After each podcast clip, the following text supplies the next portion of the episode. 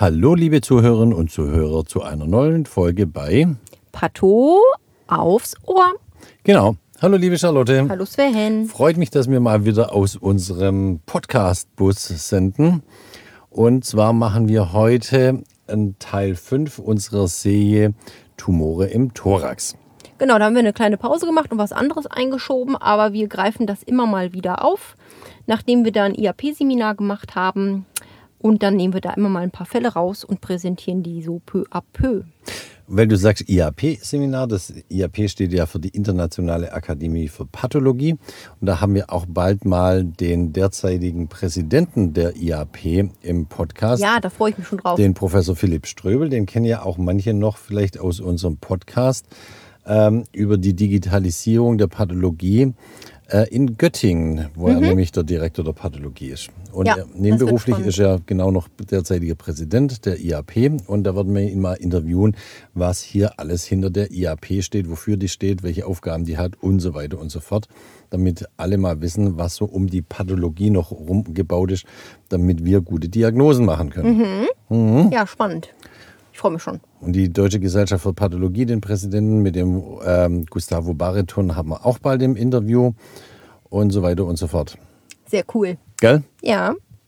Gut. Gut. Heute, jetzt zurück. Damit wir nicht nur Diagnosen machen, sondern ein bisschen von der Patho allgemein und genau. überhaupt mal so quatschen. Was alles um die Patho sich rum bewegt, dass wir irgendwie am Mikroskop oder am Computer gute Diagnosen machen können. Heutiger Fall. Können wir jetzt endlich anfangen, Sven? Heutiger Fall.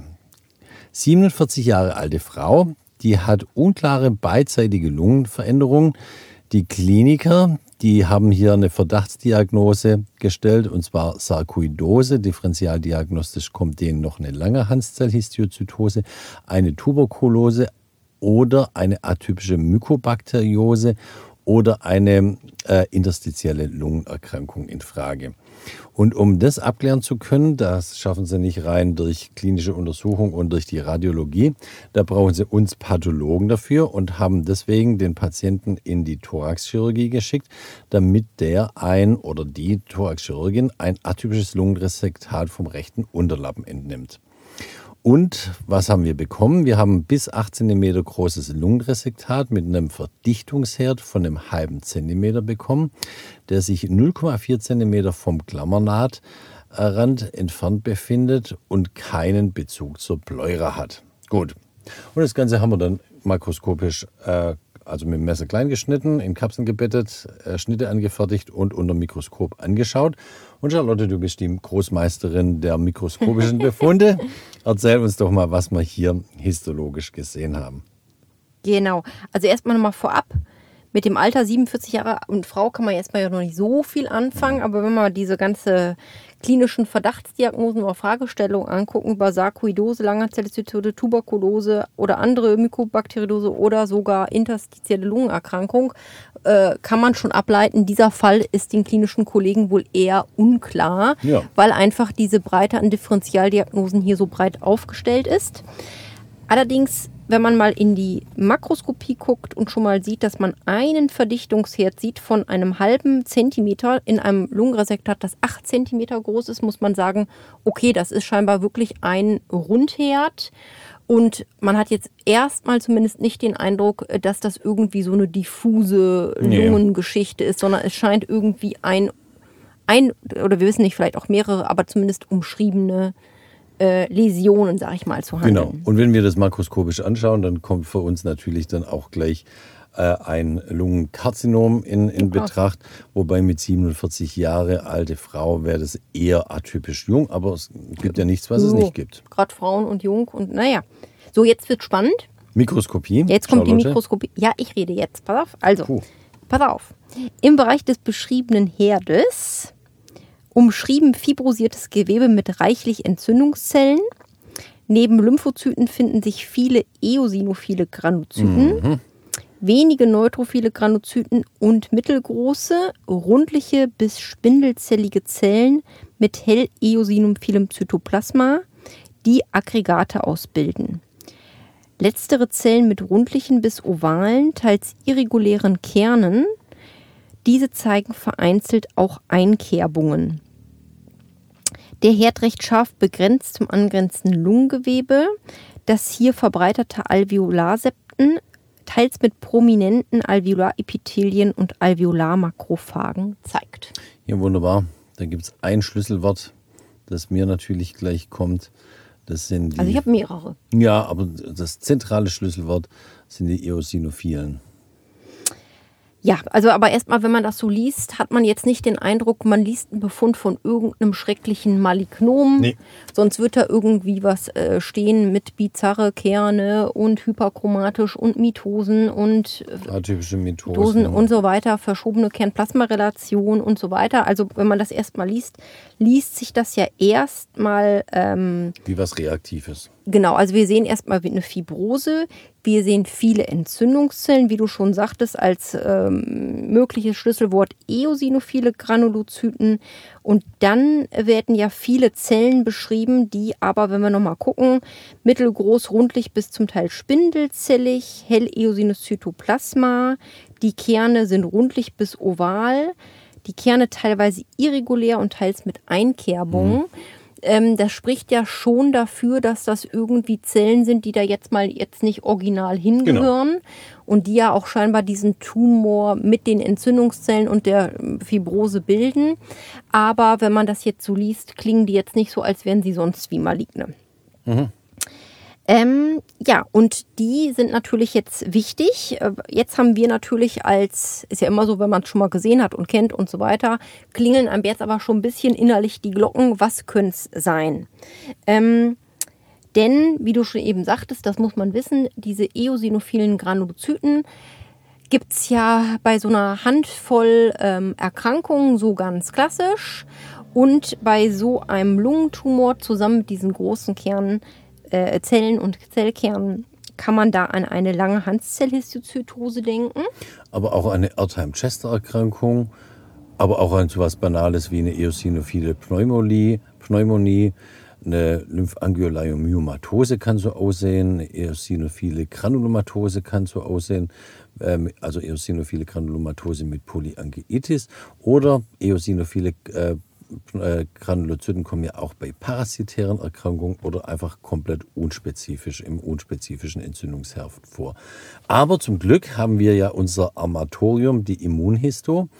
Und um diese Differentialdiagnosen, die ich gerade abgeklappert habe, haben wir dann immunhistochemische Färbung eingeleitet, nämlich CD68, S100, CD1A. Dann gibt es den Antikörper Langerin. Äh, dann haben wir noch HMB45, Melan A und ähm, das war's. Damit kommen wir weiter.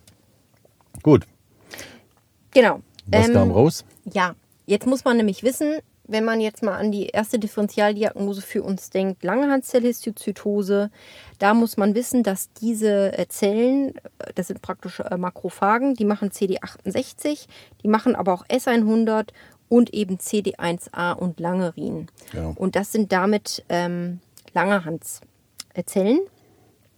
Und was soll ich sagen? Diese Zellen exprimieren eben CD1A, Langerin, CD68 und S100. Ähm, und damit hat man den Fall im Grunde geknackt, muss Genau. man sagen, weil mit diesem immunhistochemischen Profil kommt sonst im Grunde nichts anderes in Frage und man hat auch morphologisch eigentlich dieses klassische, diese großleibigen Zellen, die auch ganz äh, typisch, das haben wir auch beschrieben, so Einkerbungen in den Kernen zeigen. Das nennt man auch Grooves. Kann man sich ein bisschen vorstellen wie so eine Kaffeebohne, äh, die ja auch lenklich da diese Einziehung oder diesen, wie was so, was so aussieht wie so ein Einriss oder so ähm, zeigt. Und das ist im Grunde klassisch, aber auch nicht immer so ganz trivial zu sehen. Also, wir hatten, deswegen war es auch unsere erste Differentialdiagnose, natürlich die Langerhanszellhistozytose schon als oberste Differentialdiagnose gestellt, am, rein am HE-Bild. Aber wenn wir die Möglichkeit haben, sowas immunhistochemisch zu bestätigen und auch die anderen Differentialdiagnosen damit auszuschließen, dann machen wir das einfach, um hier die höchstmögliche Sicherheit für unsere Diagnose zu machen. Gut, somit sind wir zur Langerhanszellhistozytose gekommen. Genau. Und das ist aber nicht immer äh, ganz so trivial, weil es da verschiedene Phasen gibt, dieser Erkrankung. Es gibt ein fluorides Stadium und es gibt ein fortgeschrittenes oder chronisches Stadium. Das, was wir eben beschrieben haben, ist praktisch das fluoride Stadium. Das heißt, wir haben viele von diesen Langerhanszellen, die eben äh, mit eosinophilen Granuzyten so in äh, Mischung sind. Und ähm, da hat man typisch so ein Infiltrat, was so wirklich so kleine Knoten bildet. Das ist ja auch das, was Sie schon makroskopisch gesehen haben. Und dann kann es aber sein, dass mit der Zeit das Ganze ja dann äh, chronisch äh, wird. Und die chronische Phase ist dadurch gekennzeichnet, dass man vermehrt eine Fibrose äh, bekommt. Und die Langerhanszellen werden immer weniger und auch das Entzündungszellinfiltrat mhm. wird weniger. Und das ist so ein bisschen dann die Krux, weil man dann häufig nur noch so kleine vernarbte, fibrosierte Areale sieht. Die sind ganz klassisch äh, so sternförmig. Daran mhm. erkennt man die ähm, ganz gut. Also man kann sich vorstellen, äh, so ein Zentrum mit aus Fibrose und dann geht wie so, so Stern mit so, ähm, wie heißen die diese Spikule, also die da so rausgehen, so, aus, so strahlen, so genau in alle Richtungen raus. Nennt man sonst auch Medusa-Head. Ich glaube, so kann man sich das ganz gut... Medusenkopf, ja. Den Medusenkopf, genau. Und dementsprechend... Ähm, diese Fibrose, die zieht sozusagen auch das angrenzende Gewebe so ein bisschen zu sich, kann man sagen. Das heißt, im Grunde ähm, ist das angrenzende Lungengewebe drumherum dann irgendwann so emphysematös verändert. Mhm. Und dann ist das Ganze gar nicht mehr so einfach zu erkennen. Und dann kann man auch tatsächlich gut über eine interstitielle Lungenerkrankung nachdenken, die ja praktisch das Interstitium äh, betrifft und mhm. verändert. Genau. Dementsprechend häufig gar nicht so easy peasy. Genau, und deswegen haben wir auch die Kliniker aufgrund der, des klinischen Bildes und auch der, natürlich des radiologischen Bildes auch eine interstitielle Lungenerkrankung mit erwogen. Genau. Genau. Ich habe noch was, was ich noch dazu sagen wollte. Ähm, in der Medizin, wie so häufig irgendwie, gibt es oft Synonyme oder Namen, die es mal früher gab, die teilweise noch in den Lehrbüchern stehen und teilweise von älteren Medizinern noch gebraucht werden, aber obsolet sind. Also andere Namen für, das, für die Langerhanszellhistozytose ist das eosinophile Granulom oder, das Langerhans oder die Langerhanszellgranulomatose oder früher auch als Histiozytose X benannt. Das sind so ältere Begriffe und macht das Leben natürlich nicht leichter, wenn die Begriffe noch weiter benutzt werden oder in den älteren Lehrbüchern stehen.